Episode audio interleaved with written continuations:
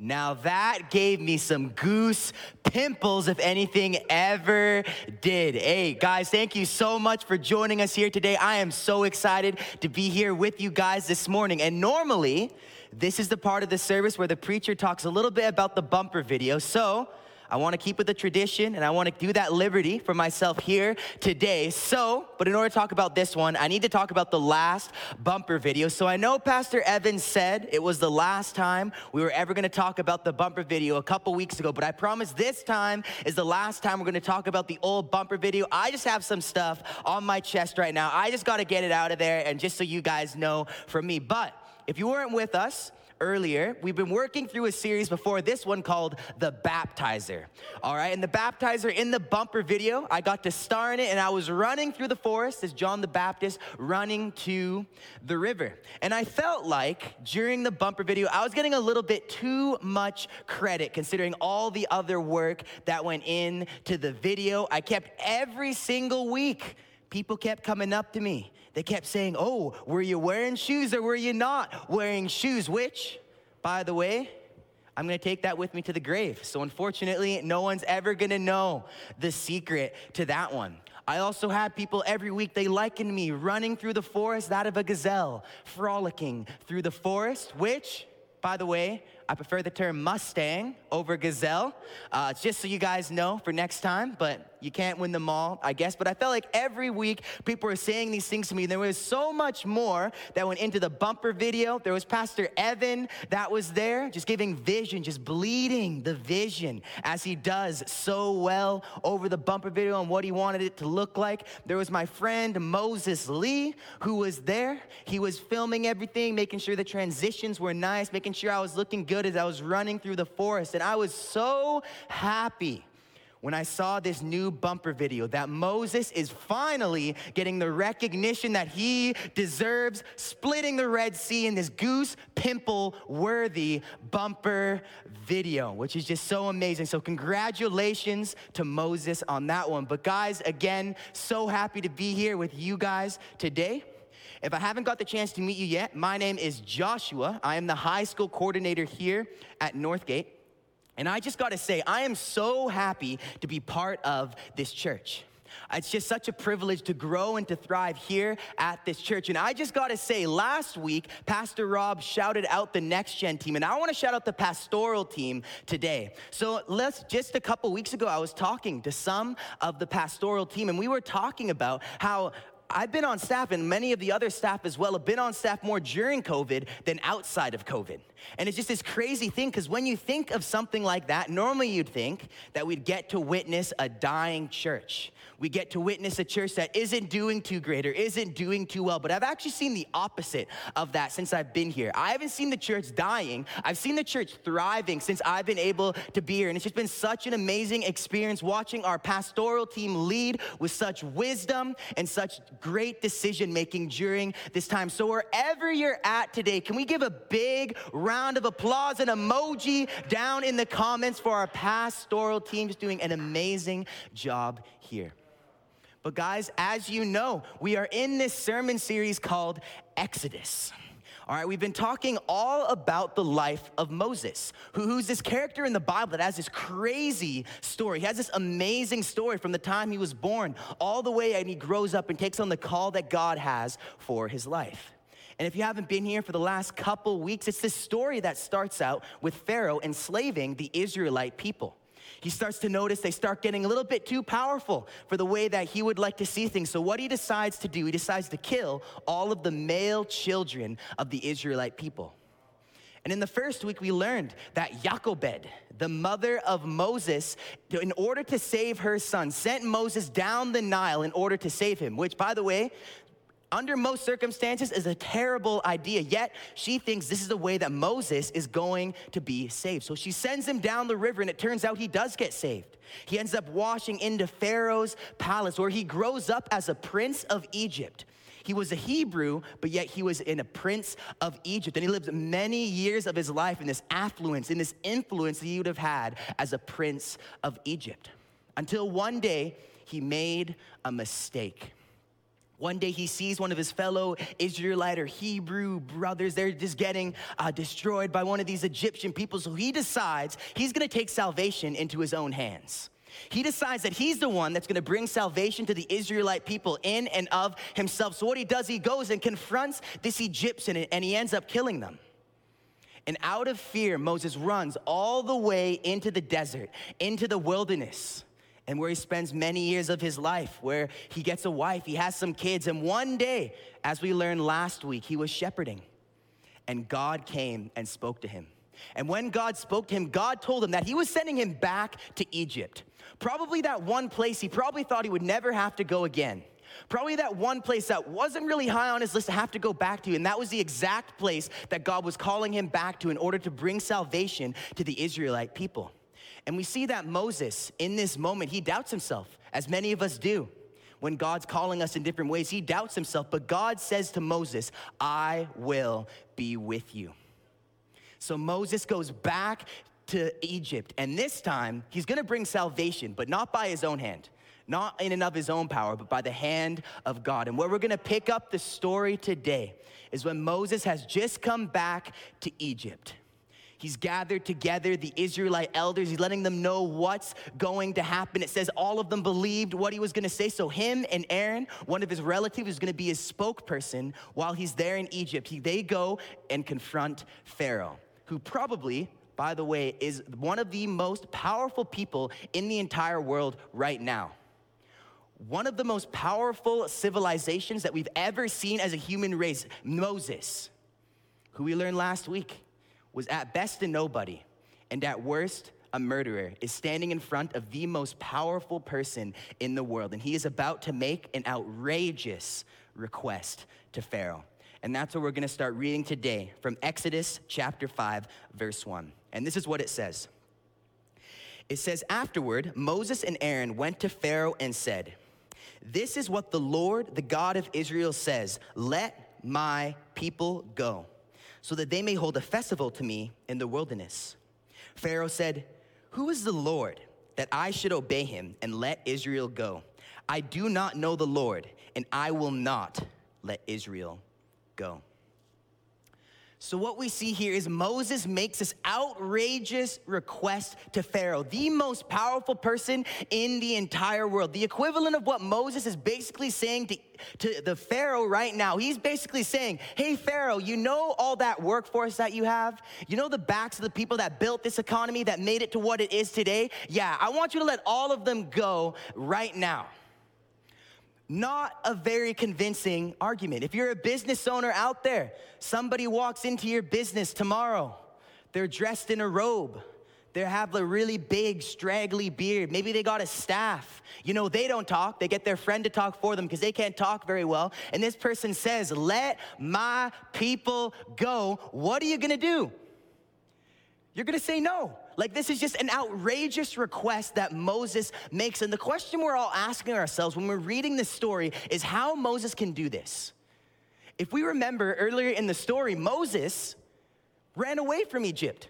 Moses ran away in Egypt in fear when he killed the Egyptian. If he was scared then, he should probably be scared now that he's asking the most powerful person in the world, the one person that could just say he wants him killed and just kill him right there on the spot, but yet he doesn't have any fear. And even earlier in the story, Moses doubts himself. He's like, God, I, I can't go. I, I can't speak properly. God, I can't go. You must send someone else. And he's doubting himself, yet we see him standing in front of Pharaoh now. And how is he able to do this? If he had fear before, why does he not have fear anymore? And the answer to that question is that he does have fear. That the salvation of Israel is going to come through fear. But it's no longer a fear of Pharaoh. It's no longer a fear of man, but now it is a fear of God. And now we got to talk about the fear of God a little bit because when we hear fear of God, it can cause a lot of ideas to pop up into our head about what that actually means. You might be sitting at home right now and you're just thinking of all the things that you're afraid of or all the things you fear. Maybe for you, you fear dogs, which I mean, fair enough. I, I'm, I'm not one to judge you on that one.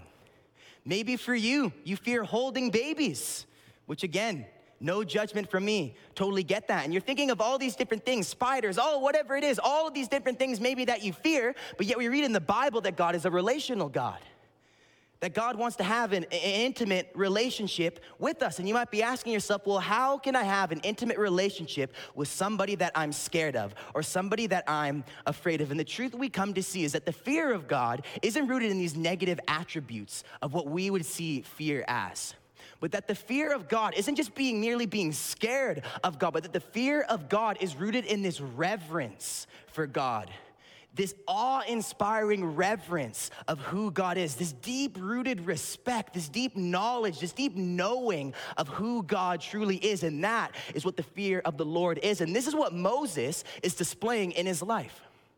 Because he now fears God, that gives him confidence in other aspects of his life. Because he fears who God is and knows who God is and knows what God has called him to do, it doesn't matter what anyone else has to say.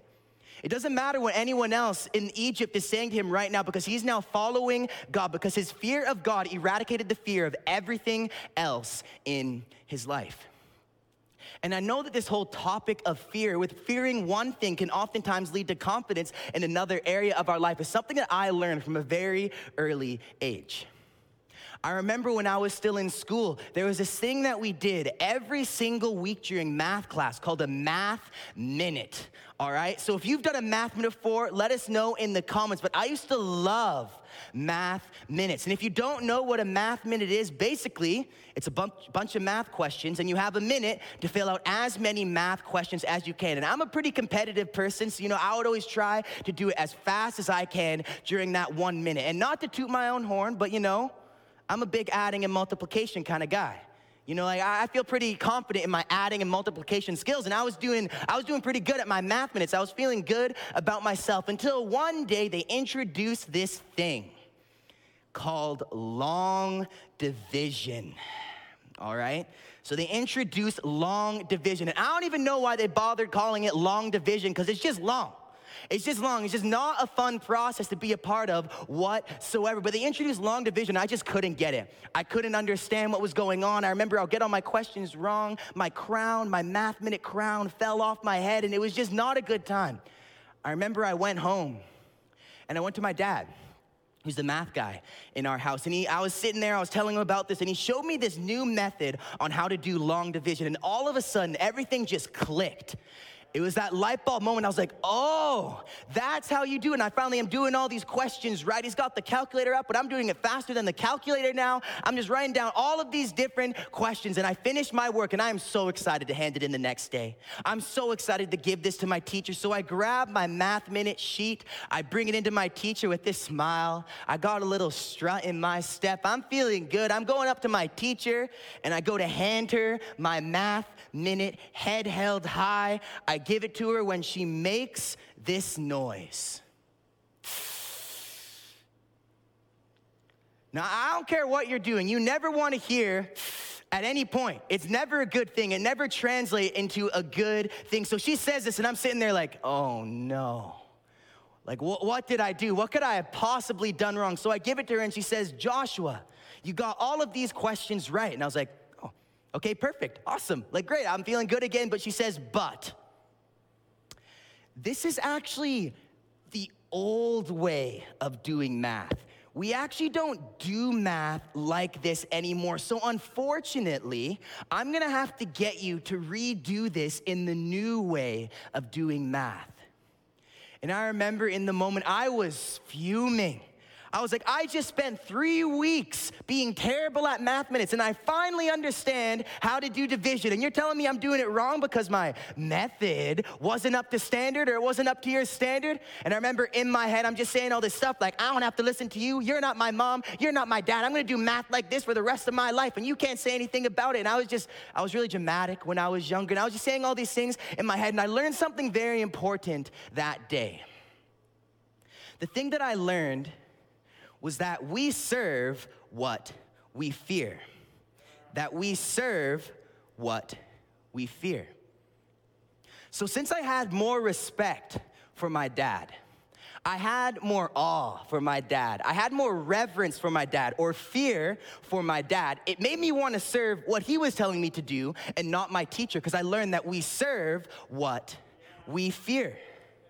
So in our in our lives, there's these different things that we serve, and the, well, normally when we look at the things we serve, we can find the thing that we fear.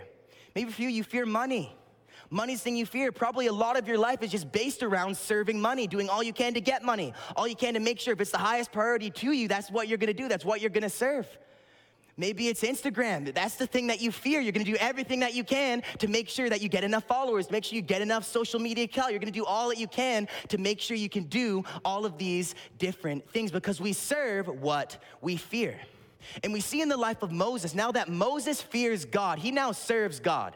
He no longer serves man, he serves what God is telling him to do. So he's going, making this outrageous request to Pharaoh with confidence. And this wasn't always the case for Moses. As we learned in the first week, Moses has tried salvation before. He's tried to save the Israelite people before, but he thought it was gonna take a man to do this.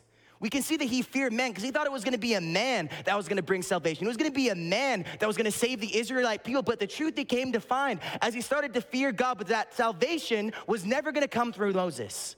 That salvation was never gonna come through Moses alone. That salvation was gonna come when he feared God and allowed God to work through him.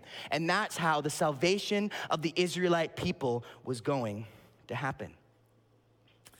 And we see that Pharaoh doesn't have this fear. Pharaoh isn't really on the same page as Moses. We see this contrast between these two characters of Moses and Pharaoh. Someone that fears God, Moses, and someone that probably just fears himself, Pharaoh. And we even see it in verse 2 when it says, Pharaoh said, Who is the Lord that I should obey him? I do not know the Lord, and I will not let Israel go. So Pharaoh refuses to fear God. He refuses Moses because he doesn't fear God. And what we see is that every time Pharaoh says no to letting the Israelite people go, we start to see these plagues that start to happen. And there's a bunch of different plagues that we begin to see during this story. We're not gonna hop into all of them today, but there's a lot of different ones. There, the Nile turns to blood. There's all these frogs, all these gnats, all these flies, all the livestock starts to die. There's darkness. There's all of these different terrible things that begin to happen to the Egyptian people. And one can look at these plagues and wonder why God would do that. Like, could not God not just snap his finger and the Egyptians just would cease to exist on the planet. And what we come to see is that the purpose of the plagues wasn't just to destroy the Egyptian people. The purpose of the plagues wasn't so God could get revenge on the Egyptian people for what they did to his people, but that the purpose of the plagues was so that they would fear God. That until Pharaoh learned how to fear God, he would not be able to let the Israelite people go. Someone once said that to fear God means to submit to his authority. And this was the purpose of the plagues, that until he gets to that point, that he's not gonna be able to submit to the authority of God. And we start to see this pattern in the plagues. So a plague would happen, flies would come, it would just ravage the land of Egypt, and Pharaoh would call Moses to him and beg Moses, like, Moses, Pray to your God, please take these flies away. Please take this plague away from us. And Moses would say, Of course I'll pray. Of course I'll pray to my God, but you have to let my people go. And Pharaoh would say, Of course, obviously. Obviously, I'm gonna let your people go. Of course, that's the thing that I'm gonna do. And Pharaoh would be like all right with letting these people go. But what we come to see is every single time the plague was taken away, it says that Pharaoh's heart was hardened and he would not let the Israelite people go. So, as soon as that reminder of the greatness of God, as soon as that reminder of God's presence in Pharaoh's life was gone, he forgot and he wasn't able to fear God. And how often do we forget who God is in our lives? How easy is it to forget what God has done in and through our lives? You may be thinking of times where God was just so present to you during maybe your salvation moment, maybe a time early, later in your life during a service or during a camp, whatever it was, just during these times in a service where you felt God so closely. Maybe it was a time where God provided for your family when it didn't look like He was gonna provide. Maybe it was a time you didn't have enough money to pay for something and God provided and you just felt God so closely. And we're so thankful for who God was in those moments. But then a week goes by, a few weeks go by, a couple months go by, and then we begin to forget who God was. When that physical manifestation of God or, or seeing God in that way move is gone from us, it's so easy for us to forget. And we're gonna see in the life of Pharaoh that as and many times as he forgets that the plagues just keep coming and coming and coming until he's able to get to a point where he truly fears God. So we get to the point of the seventh plague. Seven times this process has repeated itself, and we get to the seventh plague. And God is now speaking to Moses to say this thing to Pharaoh. And this is what God says before the plague happens for Moses to tell Pharaoh. He says, For by now I could have put out my hand and struck you and your people with pestilence, and you would have been cut off from the earth. But for this purpose I have raised you up to show you my power, so that my name may be proclaimed in all the earth. You are still exalting yourself against my people and will not let them go. It says that Pharaoh was still exalting himself against the Israelite people. And the more that he exalted himself, the more that he thought more of himself, the less he was able to fear God and the less he was able to let the Israelite people go. So this plague happens. It's a plague of hail and rain and thunder. There's these massive hailstones that end up falling upon the Egyptian people. And it says in the word, it says that those of you who fear God, make sure you bring in your livestock, make sure you bring in your in your slaves, because otherwise they're gonna die. And we start to see the people that feared God submitted to his authority, and they brought in all of their livestock. But the people that didn't, the hail came upon them. And all this stuff starts happening. The hail's coming down. People are dying. And Pharaoh again calls Moses to him and begs him, Moses, please take this plague away from us. And Moses is like, Yes, of course, I'll take this plague away. But you have to let my people go. And again, Pharaoh says, Of course, of course, I will let your people go. So Moses prays the hail stops, and we see the pattern happen again.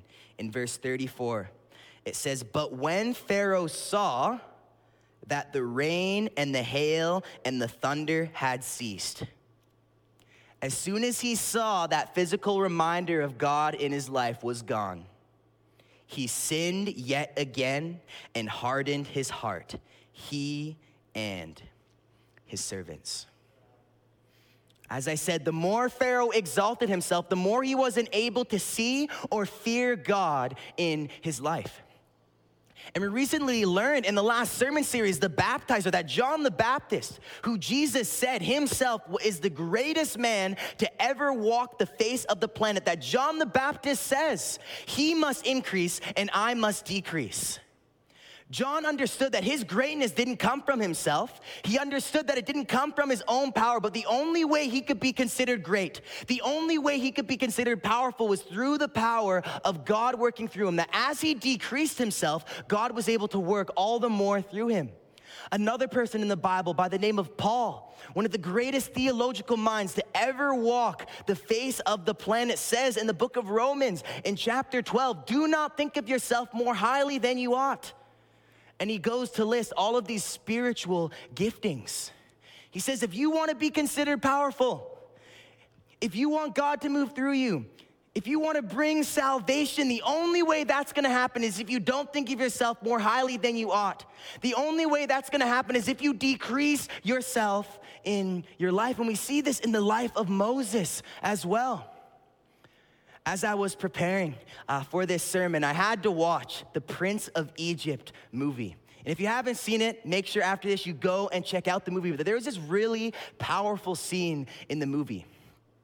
It was right after Moses had just killed the Egyptian, and now he's running off into the desert out of fear, trying to escape from Pharaoh.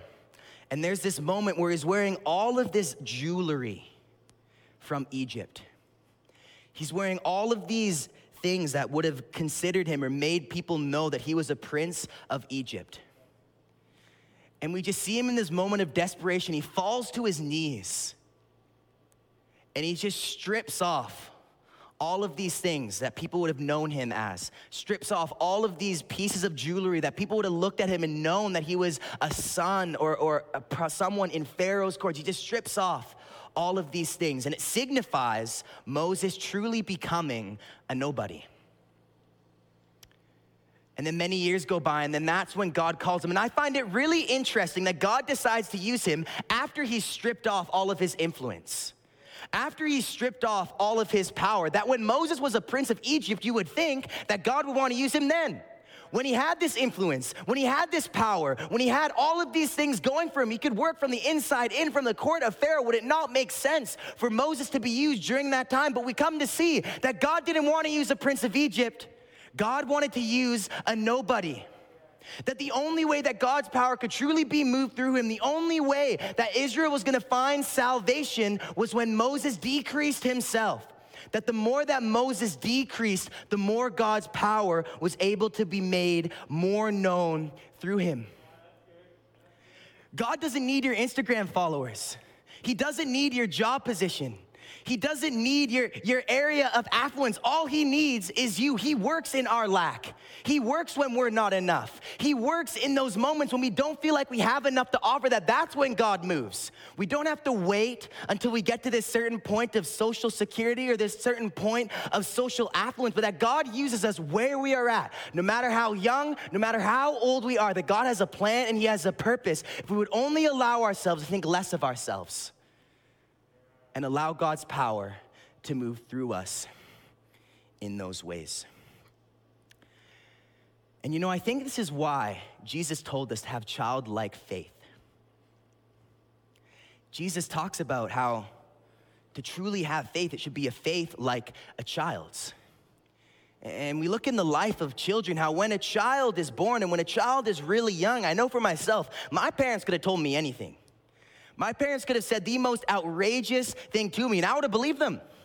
I would have believed every word that they would have said to me. But as I got a little bit older, as I started to get a little bit more influence, get a little bit more knowledge, and think a little bit more of myself, I found I often didn't listen as much to maybe what my parents were telling me, or didn't always take what my parents' opinion on something was that the older that we get, that sometimes we can lose that reverence for God. That when we have that moment of salvation, it's so easy to say yes to God. It's, it's so easy for us to follow God's way, but as soon as we think more of ourselves, as soon as we start exalting himself, ourselves, as soon as maybe that reminder of who God was in our lives begins to dwindle in our minds, it becomes harder for us to remember who God is and to fear God within our lives. So, two points I want to leave you guys here with today before we close for today. The first one is that we serve what we fear. That we serve what we fear. We see the two characters in this story of Moses and Pharaoh. How Pharaoh feared man and how Moses feared God. And we're gonna see later on in the story in the coming weeks who ends up coming out on top who ends up truly being powerful in the end, whether it was the person that feared God or the person that feared man. We're gonna see the person that feared God advance more in their lives because of that fear that he has. Because all of us, no matter if you would call yourself a Christian, whether you'd call yourself a skeptic, whether you'd call yourself kind of a Christian or not really sure, maybe you're questioning things right now, no matter where you find yourself today, we all fear something. We all have reverence for something in our life we all have this deep respect for something in our lives. And when we find out what that is, it'll be a good indicator of what we serve. It'll be a good indicator about where we're at. And I will tell you right now, every time I get the opportunity to stand here and tell you, I will tell you that fearing God is the true way that we find power, is the true way that we find the fulfillment and the call of our lives. But ultimately, that's a decision you have to come to on your own. So I want you to ask yourself, what do you fear? What are the things in your life that are driving you, your motivations, and things that are carrying you in different ways?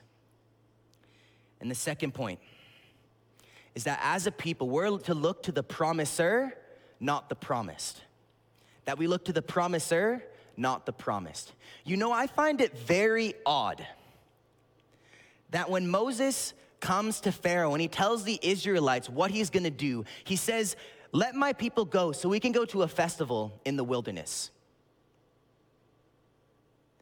The Israelite people would have grown up probably knowing about a promised land, how there was a God of Abraham, Isaac, and Jacob, and about this promised land that God had promised to them a land flowing with milk and honey, this land that they were going to inherit as a people. They would have grown up knowing this story and knowing what that meant for them in their lives. Yet Moses, when he's coming to bring salvation to them, says, We're going into the wilderness for a festival.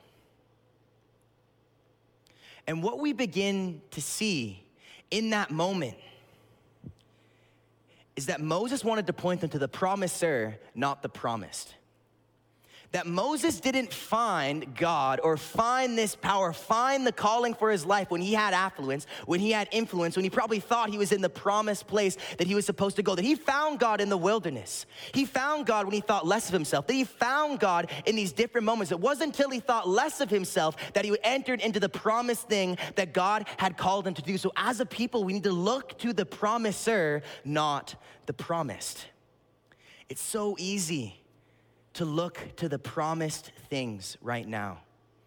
All of us, we, we all talk about revival. That's something that we want. We talk about, at the very least, meeting in person again and how nice that would be. And those things are amazing and something that we should want. But we need to look to the promiser of those promises and not the promised things or the tangible things in, in our lives that we want. We need to look first to God before we look to these other things in our lives because I am sure we will meet again. I believe that we will see a revival on this island. I believe that we're gonna see the Spirit move in some amazing ways, but I also believe that if we don't first look to God, if we don't first look to the promiser, as Moses did, that we're not gonna be able to see that. So it's so important that we first look to the promiser and not the promised. So it's so easy to remember that we need to remember that we serve what we fear, and we need to look to the promiser and not the promised. Let's pray together before we close. God, thank you so much uh, for your promises. Thank you so much uh, for the life of Moses, God, how you guided his life, how you shaped his life, God, how you shaped him from this person of affluence. You shaped him from this person that had all of this influence over so many people. You shaped him from that moment, and it wasn't until he thought less of himself it wasn't until he diminished as a person that we get to see his power and salvation move through him. God, thank you, you're a good God. Thank you for every single person tuning in right now. God, I pray you just deepen our fear of you, God.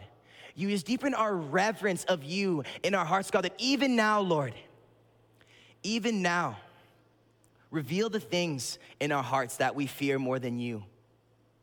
Reveal the things in our lives that we put at a higher stake in our lives than you.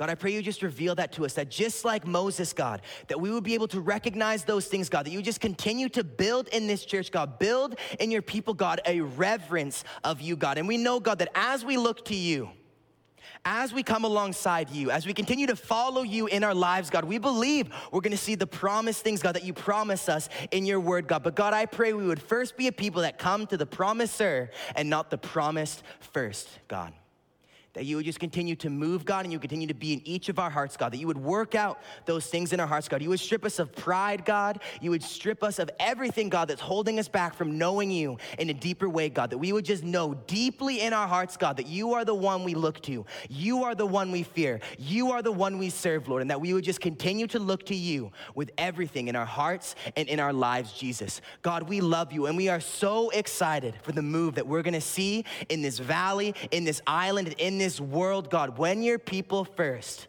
look to you. So, God, we trust you and we thank you for everything and all that you've done for us. And we pray this all in Jesus' name. Amen.